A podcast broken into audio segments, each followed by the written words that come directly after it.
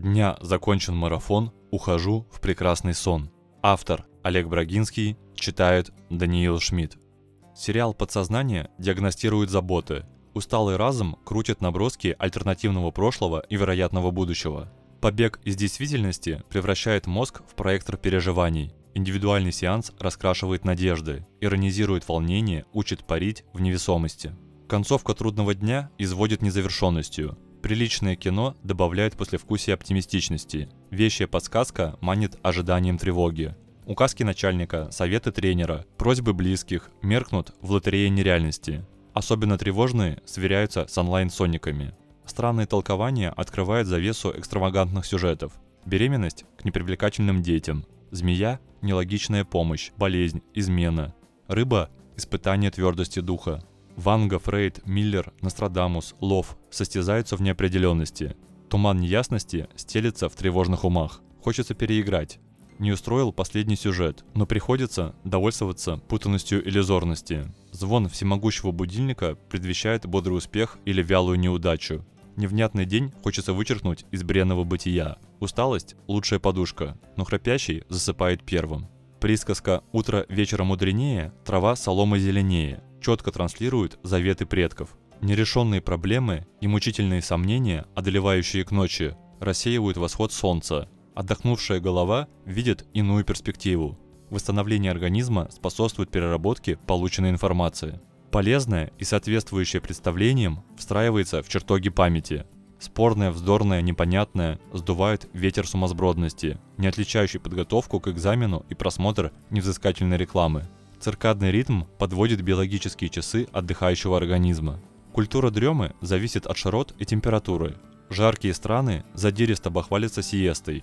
Перелечь на часок после обеда означает повысить продуктивность и снизить раздражительность. Предусмотрительные финские профсоюзы борются за внедрение оплачиваемого корпоративного сна. В китайских офисах по всему миру перекусившие ланчем сотрудники массово дремлют на столах и под ними.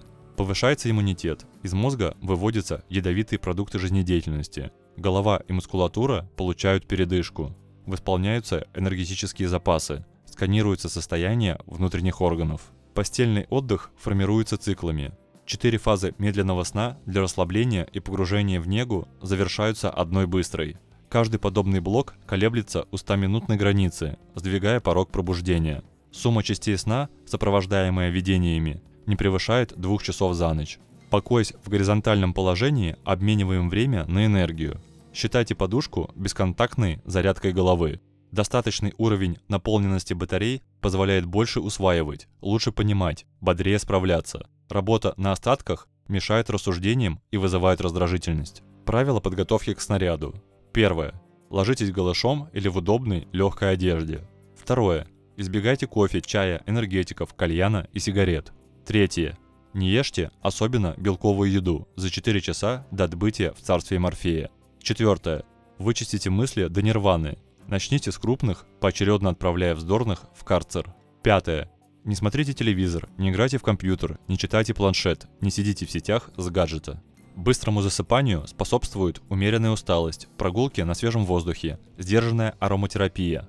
Успокоение несут эфирные масла лаванды, сандал, роза, хмель, герани, мелисы, нероли, жасмина, майорана, ромашки, валерианы, пассифлоры, ветивера, пачули, бензоина, пятигрейна. Бабушка учила, бергамот борет бессонницу, при плохом засыпании испытайте можжевельник, кипарис, кедр. Беспокойное ворочание утихомирит ромашка, лаванда, ладан. Глубоко расслабиться помогут ваниль, шалфей, иланг-иланг. Душит матрас, кровать, одеяло, постельное белье, пижама и даже занавески. Новорожденные до трех месяцев обездвижены 17 часов в сутки.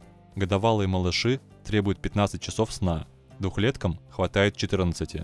Дошкольникам для отдыха нужны 13 часов, подросткам 10. Молодежи предписаны 9 часов спокойствия. Пожилые успевают восстановиться за 8. Да Винчи спал 15 минут каждые 4 часа. Наполеон полагал, долго спят больные. Эдисон презирал отдых, называя тратой жизни, признаком лени. Тесла падал усталым замертво. Тэтчер между постелью и прической выбирала второе. Дали засыпал в кресле с ложкой над подносом. Падающий предмет будил звонко, позволяя фиксировать последнее видение. Неда и пересып вредны одинаково. В обоих случаях повышается риск сердечной коронарной недостаточности, инсульта, ожирения и психических расстройств. Не обязательно пользоваться одеялом, можно отдыхать и в пути. Японцы гордятся культурой энемури, понимаемой как присутствовать и спать. Последствия и симптомы недосыпа разительны. Первое. Развитие бессонницы, импотенции. Второе. Увеличение количества серьезных ошибок. Третье. Состояние, подобное алкогольному опьянению. Четвертое. Склонность к накоплению избыточной массы тела. Пятое. Утрата чувства юмора, повышенная раздражительность. Шестое. Головокружение, височные боли, периодические обмороки. Седьмое.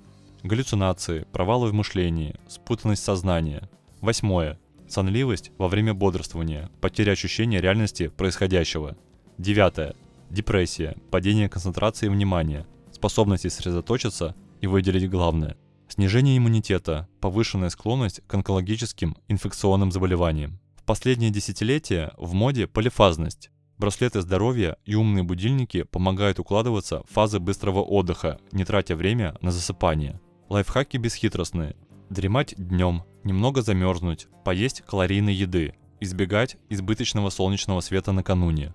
Другой крайностью считается хроническое пересыпание, попытка отлежаться за выходные, валяясь в постели с избытком. Гиперсомния влечет широкий спектр серьезных и изнуряющих побочных действий. Рекомендую не истощаться без нужды. Можно умереть от усталости, но вещий сон лучше вечного.